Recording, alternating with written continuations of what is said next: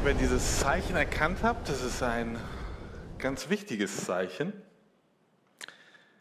Es ist das Zeichen, das SOS bedeutet. Das Zeichen ist ein Lichtsignal im Normalfall, es kann auch ein Tonsignal sein. Es wird in einer Notsituation ja, herausge, herausgesendet und es geht mit dreimal kurz, dreimal lang, dreimal kurz. Und dieses Zeichen hat eine tiefe Bedeutung. Es bedeutet, dass letztlich man in Not ist und Rettung braucht. Jemand sendet die Botschaft, dass er Hilfe braucht und gerettet werden muss. Und wer das sieht und erkennt, wird aufgefordert, ja, hilf mir. Es ist ein Zeichen. Und dieses Zeichen bedeutet etwas. Ihr kennt wahrscheinlich noch andere Zeichen. Es gibt Zeichen wie Morsezeichen oder ja, ganz häufig, jeden Tag sehen wir sie. Es gibt Verkehrszeichen, seien es als Ampeln oder Schilder oder Handzeichen. Zeichen haben was sehr, sehr Nützliches, weil Zeichen eine Botschaft vermitteln, ohne dass man Worte dafür braucht. Und das ist praktisch in, gerade in Situationen, wo man vielleicht, ja, wo Worte gar nichts helfen, weil man sie nicht hören kann oder weil man nicht mehr in der Lage ist zu sprechen. Da, wo Kommunikation normalerweise nicht geht, wie zum Beispiel der Hilferuf auf dem Meer, der gar nicht mit Worten gehört werden kann. Verkehrszeichen auch super praktisch, ja, sie sind einfach da und sie, ja, es muss niemand bedienen, es ist tatsächlich da und ja, auf diese Art und Weise versteht man sogar überall auf der Welt, wenn ihr an die Ampel denkt, rote Ampel, grüne Ampel, wie man Auto fahren soll. Und diese Zeichen sind dann super praktisch. Es gibt ein äh, relativ neues Zeichen. 2020 gab es ein oder wurde ein SOS-Notzeichen für Hände entwickelt. Ich weiß nicht, ob ihr das kennt. Das geht so, wenn ein Mensch Gewalt erlebt oder in einer Notsituation ist, wo er nicht sprechen kann, dann kann er dieses Zeichen in der Öffentlichkeit anwenden und das ist, man zeigt die offene Hand, klappt den Daumen in die Handfläche und dann die anderen vier Finger darüber. Ich weiß nicht, ob ihr das schon mal gesehen habt. Ja, also so zack. Und wenn man das sieht, dann äh, ist man aufgefordert, dieser Person zu helfen, ja, zu fragen, kann ich Ihnen irgendwie helfen oder tatsächlich Hilfe zu rufen. Diese Person ist dann in Gefahr und braucht Hilfe. Das Praktische bei diesem Zeichen ist, dass die bedrohte Person, äh, das ist nicht gefährlich, weil sie es versteckt und leise zeigen kann. Sie muss sich nicht laut auf sich aufmerksam machen und riskiert quasi dadurch nicht vom Hilfruf abgehalten zu werden oder dafür bestraft zu werden. Zeichen sind also ein starkes, ein starkes Mittel, eine Botschaft zu vermitteln und in manchen Situationen sind sie sogar besser als Worte. Wir haben eben gerade einen kurzen Filmausschnitt gesehen und ich weiß nicht, ob der ein oder andere sich vielleicht denken könnte, um welche Situation es hier geht. Es ist dieser Moment, in dem auch die Hirten am Feuer kurz vor der Geburt von Jesus ein Zeichen bekommen. Sie haben vor der Stadt Bethlehem ihr, ihre äh, Schafe ähm, ja, geweidet und jetzt bekommen auch sie ein Zeichen.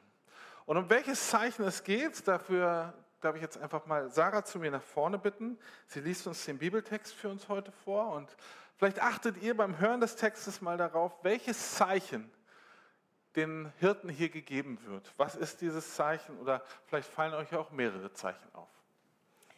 Ich lese aus Lukas 2, Vers 8 bis 14. In jener Nacht hatten ein paar Hirten auf den Feldern vor dem Dorf ihr Lager aufgeschlagen, um ihre Schafe zu hüten. Plötzlich erschien ein Engel des Herrn in ihrer Mitte. Der Glanz des Herrn umstrahlte sie.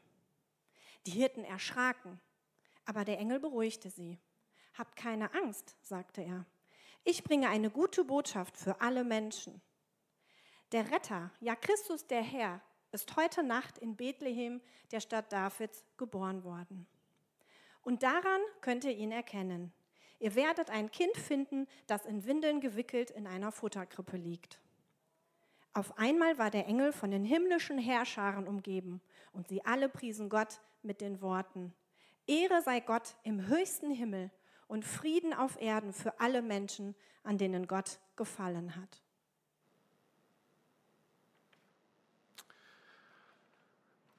Ich lese einfach nochmal die letzten Sätze dazu.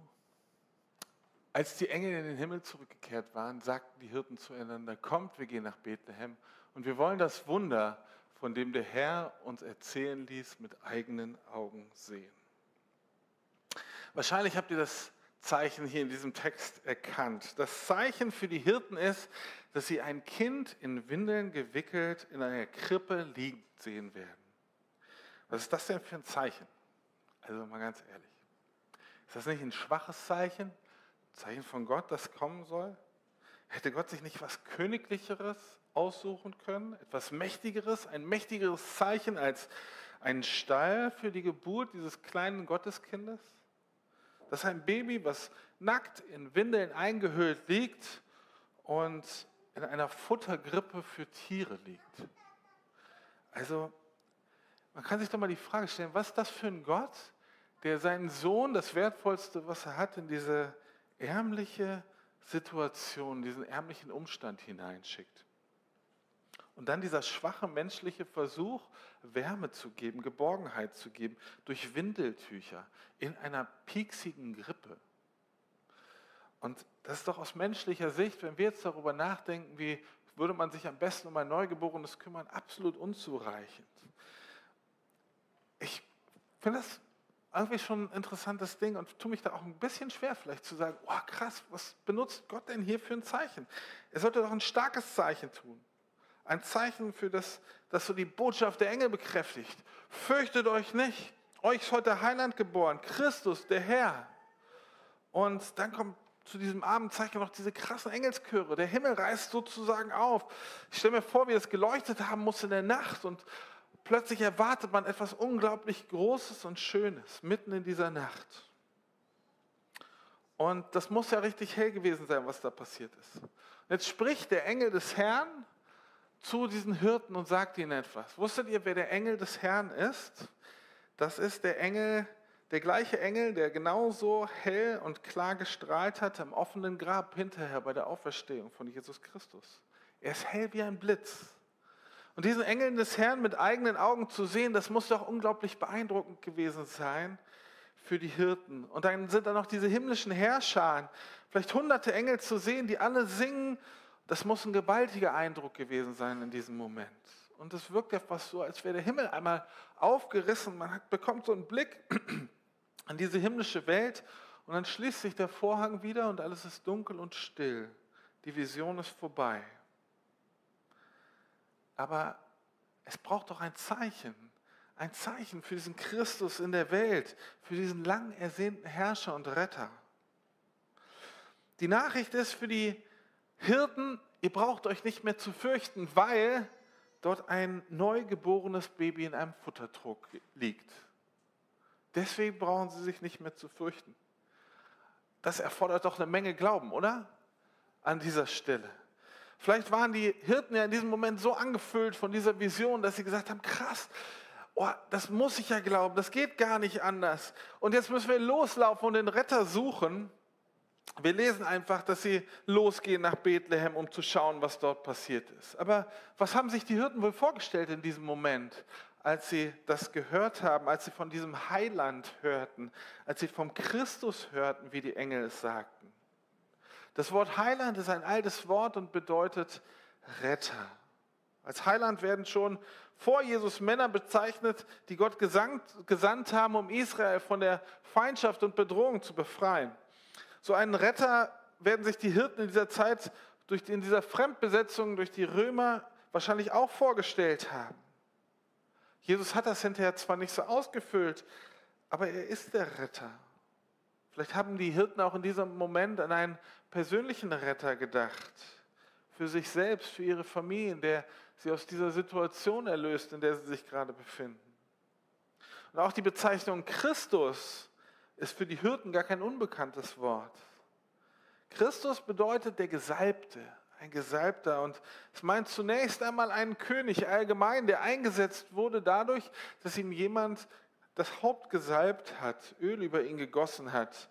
Und im Speziellen kündigten die Propheten über die Jahrhunderte immer wieder vor Jesus die Geburt eines kommenden Königs aus dem Geschlecht Davids an, der eben alles erfüllen wird, was Israel von diesem Friedenskönig braucht und erwartete. Und ich vermute, dass die Hirten genau daran gedacht haben. Dass das, dass dieser geborene, neugeborene Heiland und Christus, ja, dass es irgendwie die Erfüllung war, die Erfüllung dieser riesigen Erwartung, dass endlich Gott in diese Welt hineinkommt. Viele Generationen haben darauf gehofft und endlich trifft sie ein. Jetzt stelle ich mir die Frage, wieso laufen die Hirten eigentlich sofort los, wenn sie sich doch nach so einer Erfahrung und nach Veränderung gesehnt haben, wenn sie gesagt haben, oh, es muss jetzt hier wirklich was passieren. Wir sind nicht mehr zufrieden mit dem, was hier ist. Wieso laufen sie los, um sich ein Baby anzuschauen? Was soll denn ein Baby schon tun? Und wofür sollen sie das Baby doch anbeten? Es hat ja noch gar nichts gemacht. Dieses Zeichen an und für sich, dieses Kind in der Krippe, das sagt er erstmal noch nicht. Es ist nur ein Lichtzeichen oder nur ein Zeichen wie dieses Lichtzeichen, das SOS, was ich am Anfang gemacht habe. Woher nimmt man die Bedeutung? Es ist schon ganz interessant, dass ähm, im Nachdenken, dass Jesus in die Lebenswirklichkeit dieser Hirten genau hineinkommt. Ein Futtertrog im Stall ist das, womit sie sich absolut identifizieren können. Sie haben ihr Leben lang mit, äh, sie verbringen ihr ganzes Leben mit Tieren. Und jetzt kommt dieses Jesuskind genau in ihre Lebenswelt. Sie waren viel draußen bei den Feldern und bei den Tieren, nicht in Häusern oder Zelten, in einer festen bebauten Stadt. Es war bei ihnen unsicher und sie fühlen sich vielleicht häufig verlassen von den anderen Menschen. Und jetzt hören sie von diesem Zeichen, das genau in ihre Lebenswelt hineinspricht. Vielleicht fühlen sie sich genau davon angesprochen, dass der Heiland zu ihnen kommt, in ihre Situation, um er kommt in ihre abgeschiedene, in ihre trostlose Welt hinein und sagt, hier bin ich. Und vielleicht liegt gerade in dieser Schutzlosigkeit, in der Verletzlichkeit dieses Kindes für sie so eine ganz krasse und tiefe Bedeutung. Dass Jesus sagt, ich komme in deine Armut. Ich komme in deine Verlassenheit, in deine Not, in das, was, was dir die Luft zum Atmen nimmt. Ich bin so nah bei dir in dem Ganzen und sage, ich bin bei dir. Jesus sagt, ich bin bei dir. Und ich glaube, für die Hirten ist es genau das der Grund, warum sie sich nicht mehr fürchten brauchen. Gott zeigt seine ganze Macht darin, dass er schwach wird, dass er verletzlich wird, dass er sich ganz arm macht, um den Menschen dort zu begegnen, wo sie sich fühlen. Wo sie sich fühlen wie ein kleines Kind. Sehen nach Liebe, gehalten zu werden, nach dem gesehen zu werden. Sie sehen nach dem Schutz, bedürftig nach einem Gegenüber, der sich sie, um sie kümmert, auf Hilfe und Versorgung angewiesen. Und wenn ich über diese Bedeutung nachdenke, die die Hirten in diesem Jesuskind gesehen haben, in diesem Zeichen gesehen haben, dann verändert sich dieses Zeichen und die Bedeutung des Zeichens für mich. Weil es bedeutet, dass Gott sagt, fürchte dich nicht. Clemens, fürchte dich nicht. Fürchte dich nicht in deiner Bedürftigkeit, Fürchte dich nicht in deiner Einsamkeit, in deiner Verletzlichkeit. Ich bin genau dafür da. Und ich glaube, dieses Zeichen sagt uns genau das. Jesus sagt zu dir, ich bin für dich da. Und diese Bedeutung von diesem Kind in der Grippe, die genau das sagt, das ist für mich was ganz Besonderes und fängt an mir sehr zu gefallen. Wenn ihr über weitere Zeichen in der Bibel nachdenkt, dann merkt ihr schnell, dass die Bibel voll ist von Zeichen ja, voll von Zeichen, die Gott den Menschen gibt, um sich selber zu offenbaren und zu zeigen. Aber das Jesuskind in dieser Krippe ist wohl vielleicht das ultimative Zeichen, auf das alles andere hinweist. Und hier wird die gute Nachricht des Retters deutlich und sichtbar, greifbar, erfahrbar. Jetzt kann man zu Jesus hingehen, so wie die Hirten das tun. Er ist erfahrbar. Man kann ihn sehen, man kann seine Nähe anleben, ja, man kann ihm begegnen. Jesus ist das sichtbare Zeichen von Gottes Rettung. Er ist derjenige, der sagt, ich bin da. Und über die Jahrhunderte wurde er mit Worten angekündigt. Es wurde zugesagt, aber jetzt erfüllt es sich, dass Gott selbst in diese Welt kommt, um der Retter und Heiland zu sein. Wir haben ja am Anfang, habe ich euch diese verschiedenen Beispiele für Zeichen erzählt. Und wir stellen fest, manchmal sind sie viel kraftvoller als Worte es jeweils sein können. Sie dringen weiter, sie haben ja eine weitere Reichweite und Zeichen können etwas mitteilen, was Worte manchmal sogar nicht mitteilen können. Und so ist das eben auch mit dem Zeichen des Kindes in der Grippe, was die Hirten zu sehen bekommen. Es erreicht selbst Menschen, die weit, weit weg sind, die durch Worte gar nicht erreichbar sind. Wie eben ein Schiff weit draußen im dunklen Meer, was, diese, was in Seenot ist und ein Lichtzeichen gibt. Ich weiß nicht, ob ihr das kennt, wenn man Menschen gar nicht mehr erreichen kann, wenn man nicht mehr an sie ranreichen kann, ähm, weil sie nichts mehr hören wollen oder können. Vielleicht warst du selber schon mal an dem Punkt, dass du gesagt hast, ist mir alles völlig egal. Ich ziehe mich einfach zurück. Ich habe da gar keinen Bock mehr drauf auf das Ganze. Und genau zu diesem Moment spricht dieses Kind in der Krippe. Das ist dieses Zeichen, was zu dir spricht und dich in deiner Not trösten kann, um dir Kraft zu geben, ganz ohne Worte. Und vielleicht ist es eine Idee für dich, dass du dir so eine kleine Krippe aufstellst, um dich daran zu erinnern, dass Gott, der Retter, selbst in deinem Leben wirken will. Er ist in dein Leben gekommen. Diese Krippe ist nicht leer und du bist nicht allein. Gott ist bei dir und du brauchst dich nicht mehr zu fürchten, weil Gott uns da begegnet. Wir wissen natürlich nicht genau, warum Gott sich eben dieses Zeichen ausdenkt. Warum er den Engel losschickt mit dieser Botschaft, ihr werdet dieses Zeichen haben und finden. Aber wie ein Verkehrszeichen ist das recht universell auf der ganzen Welt von allen zu verstehen. Es bedeutet, der Retter ist da, der Retter ist angekommen. Und genau wo du bist, dort kommt er hinein.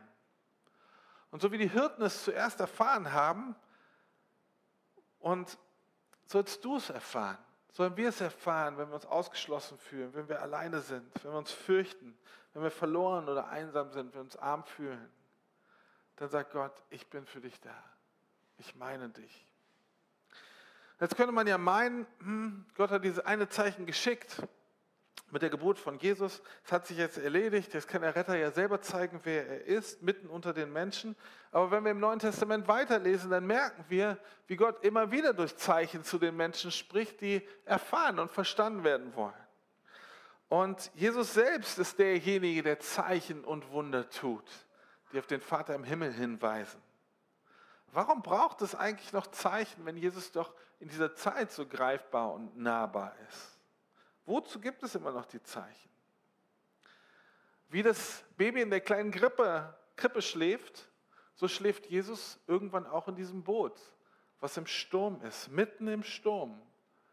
Die Jünger kämpfen gegen den Sturm. Das Boot geht unter und Jesus schläft wie das kleine Baby in der Krippe. Und vielleicht ist das so dieses gleiche Bild, das gleiche Zeichen.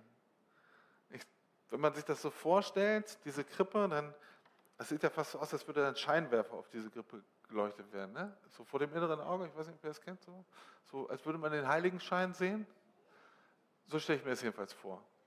Und so stelle ich mir das auch vor in dem Boot, in dem Jesus schläft. Ja? Die Jünger müssen das eigentlich checken. Jesus ist doch da. Das gleiche Zeichen. Der Sturm kommt auf, die Jünger geraten in Seenot, die Wellen steigen über das Boot.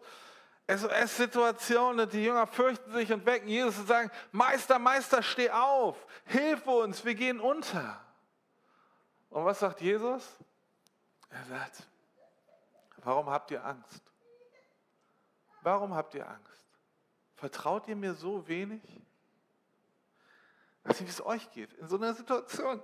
Jesus stellt so eine Frage den Jüngern, die ein bisschen strange ist. Ja?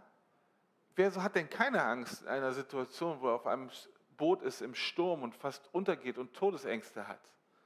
Wie kommt Jesus darauf zu sagen, warum fürchtet ihr euch eigentlich? Wieso habt ihr Angst? Ich dachte mal, Jesus, ey, das Boot geht unter, mach den Leuten doch jetzt keine Vorwürfe. Handel einfach. Vorwürfe können wir danach machen, aber doch nicht in dieser Situation.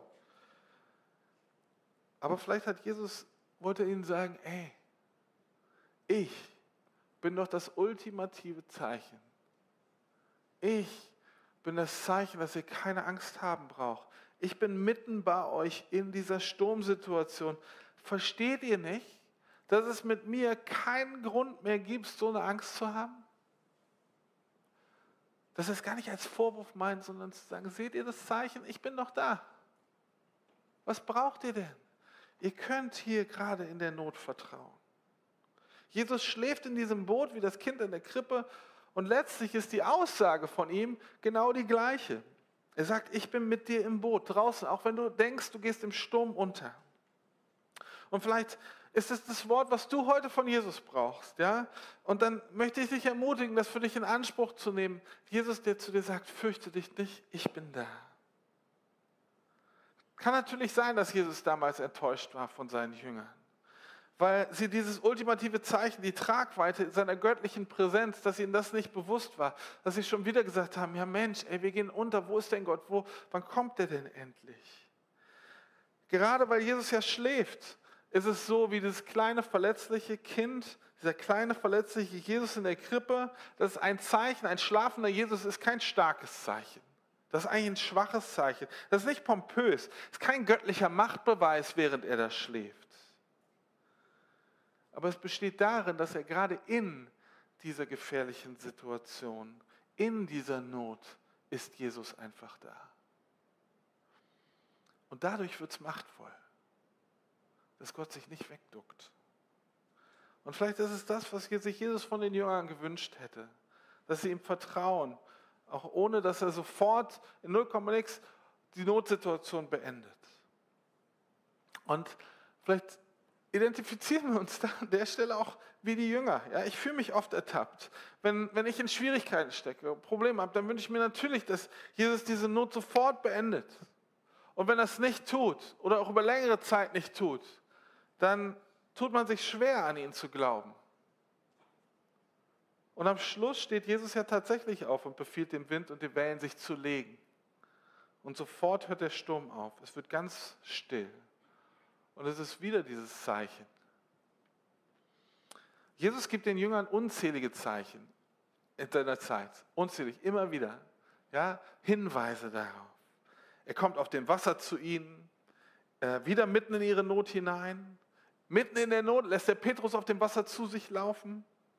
Jesus gibt den, äh, in einer ja, finanziellen herausfordernden Situation, gibt er ihnen den Auftrag, doch nochmal äh, auf aufs Wasser zu gehen und Fische von der anderen Seite des Bootes zu fangen. Was passiert? Er versorgt sie super krass, wieder ein Zeichen im Fischzug. Er gibt sich selber zu erkennen, auch durch Wunder, durch Zeichen. Ja, ihr kennt oder vielleicht habt ihr diese Geschichte gehört, als kurz nach der Kreuzigung Jesus ist gestorben, auferstanden. Zwei von den Jüngern haben es noch nicht mitbekommen, sind auf dem Weg nach Emmaus und äh, Jesus unterhält sich mit ihnen und dann gibt er sich zu erkennen durch dieses Zeichen, wie er das Brot bricht. Und wieder so eine Erfahrbarkeit im Zeichen, etwas, was wir selber noch feiern können, das Abendmahl. Es ist konkret, es ist greifbar, es ist sichtbar, es ist universell. Du kannst es überall sehen. Du erlebst es vielleicht sogar jeden Tag, auch wenn du nicht jeden Tag Abendmahl feierst. Wir sehen also, wir brauchen Zeichen. Wir brauchen Zeichen, um zu verstehen, dass Jesus wirklich da ist. Und wir müssen uns nur daran erinnern. Wir müssen diese Zeichen deuten können. Wenn wir ein Zeichen nicht verstehen, dann hilft es uns wenig. Sondern wir müssen verstehen, was dieses Zeichen bedeutet, um dann zu begreifen, dass Jesus wirklich für uns da ist. Und ich glaube, dass uns das manchmal schwer fällt. Das liegt auch an unserer menschlichen Natur. Und dass wir Zeichen überhaupt brauchen, um uns daran, um daran erinnert zu werden, liegt auch darin begründet. Ja? Wir brauchen sie, um auf dem Weg zu bleiben. Denn wir sind ja immer noch nicht am Ziel. Wenn du am Ziel bist, brauchst du keine Wegzeichen mehr. So bei einem unbekannten Weg beim Wandern oder auf der Autobahn brauchst du immer wieder Impulse, um auf dem richtigen Weg zu sein. Im besten Fall hast du die auf deinem kleinen Navi, aber wenn du kein Navi hast oder was weiß ich, ist ja noch gar nicht so lange her, 20 Jahre Atlas im Auto, ja, oder Straßenschilder, du brauchst sie. Gerade an, an Orten, wo du dich nicht auskennst. Du brauchst Impulse, Zeichen, um auf dem richtigen Weg zu bleiben. Und ich glaube, dass Jesus immer wieder so gnädig ist, dass er uns immer wieder Zeichen schenkt. Und Zeichen haben Kraft, haben Hoffnung. Und sie helfen uns dann zu verstehen, wer Jesus eigentlich ist. Und dass wir mit ihm nicht verloren sind. Also schenkt Gott uns Menschen Zeichen, um sich zu zeigen, um sich zu offenbaren, um sich mitzuteilen. Als Jesus geboren wird, bestätigt er seine Worte und Verheißungen mit einem Zeichen, wo er selber die Glaubwürdigkeit für ist. Also dieses Zeichen ist nicht einfach nur ein Zeichen, was unterschiedlich gedeutet werden kann, sondern er sagt, ich bin selber hier. Seine Anwesenheit ist das Versprechen, dass er es in jedem Fall halten wird. Dass Gott selber da ist, ist das Versprechen, dass er nicht weggehen wird. Er verspricht durch seine Anwesenheit, dass sein Wort wahr ist. Und so ist die Geburt von Jesus das Zeichen in der Bekräftigung, dass Gottes Worte wahr sind. Dass er nicht zurückgeht, dass er uns nahe sein will. Und Gott bezeugt eben mit diesem größten Zeichen, was überhaupt möglich ist, mit sich selber. Er wird nicht weichen und sagt mit diesem Schritt, ich bin selber hier bei dir. Deswegen ist es wahr. Ich bin bei dir, ich bin bei dir in der Krippe, ich bin bei dir im Boot. Und so wie es damals war, werde ich auch in Zukunft bei dir sein. Ich weiß nicht, ob einige von euch selber mal so ein Zeichen von Gott für sie ganz persönlich empfangen haben. Vielleicht war das so ein Richtungsimpuls, den du persönlich brauchtest in einer schwierigen Situation deines Lebens. Vielleicht hat Gott dich durch ein Zeichen getröstet. Er war bei dir, indem er dir gezeigt hat, ich sehe dich, ich bin bei dir. Oder du bist durch ein Zeichen ermutigt worden, indem er dir gezeigt hat, ja, geh weiter, hab neuen Mut für den nächsten Wegabschnitt. Ich habe von jemandem aus der Gemeinde äh, vor kurzem Folgendes gehört und ich habe die Erlaubnis bekommen, das euch heute zu erzählen. Ich lese euch das mal vor. Ich habe gerade vor kurzem ein persönliches Zeichen von Gott erlebt. Das war im ersten Mal gar nicht so deutlich und spürbar und klar für mich, dass es ein Zeichen ist. Erst als ich nach all dem darüber nachgedacht habe, ist mir die Situation wieder in Erinnerung gekommen. Mein Jahr war sehr durchwachsen. Es gab manchen Schmerz, den ich nicht verstanden habe, wo ich Gott nicht sehe. Und manchmal habe ich mich auch gefragt, ob er wirklich existiert. Und manchmal wollte ich einfach nur noch im Himmel sein. Ich habe mich gefragt, warum ich eigentlich hier sein muss, wenn es im Himmel doch so herrlich ist. Und so blicke ich mit gemischten Gefühlen auf die Feiertage, weil es für mich eigentlich keinen Grund zur Freude gibt. Weil ich weiß, dass mich keine strahlenden Kinderaugen unter dem Tannenbaum anblicken werden. Und ich weiß klar, das ist Kitsch, aber das ist ja doch so die Vorstellung in mir.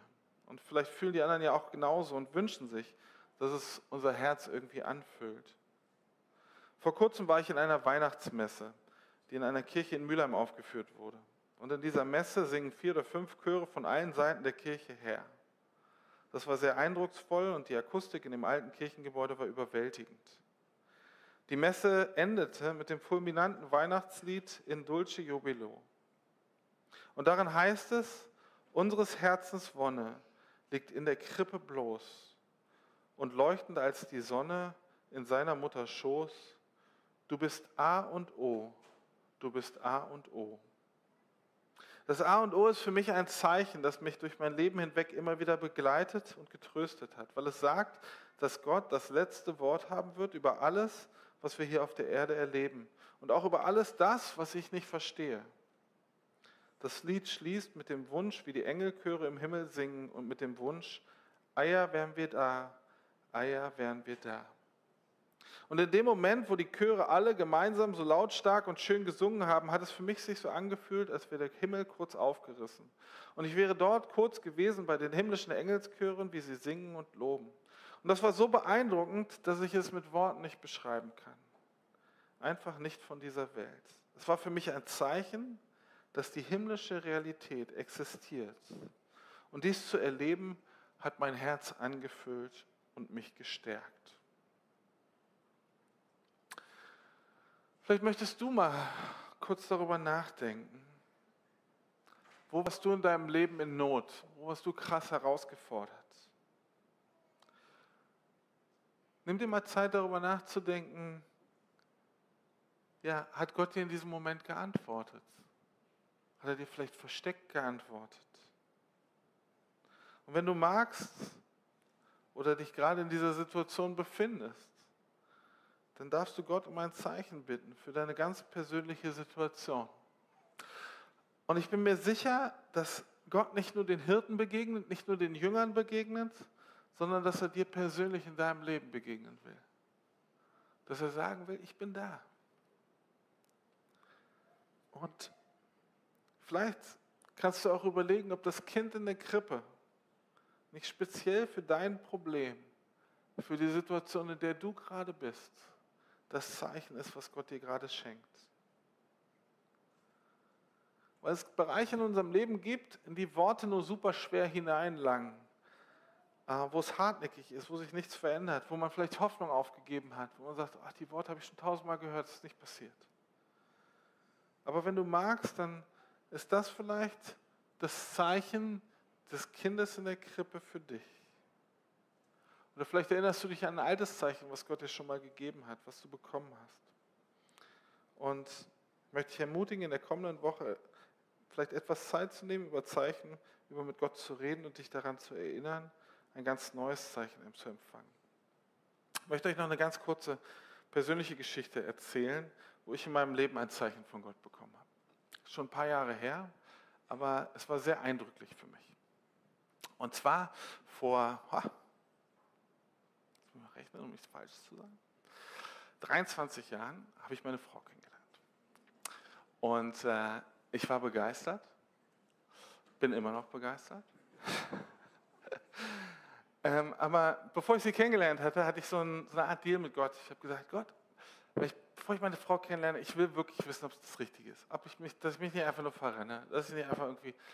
Und äh, hatte so innerlich so den, so den Deal geschlossen, ja, ich fange nicht irgendwie an, bevor ich nicht irgendwie den, den himmlischen Impuls habe. So, jetzt habe ich Debbie kennengelernt und ich weiß nicht, mir ging es so, ah, ich habe das mit diesem Deal mit Gott vielleicht ein bisschen vergessen in dem Moment.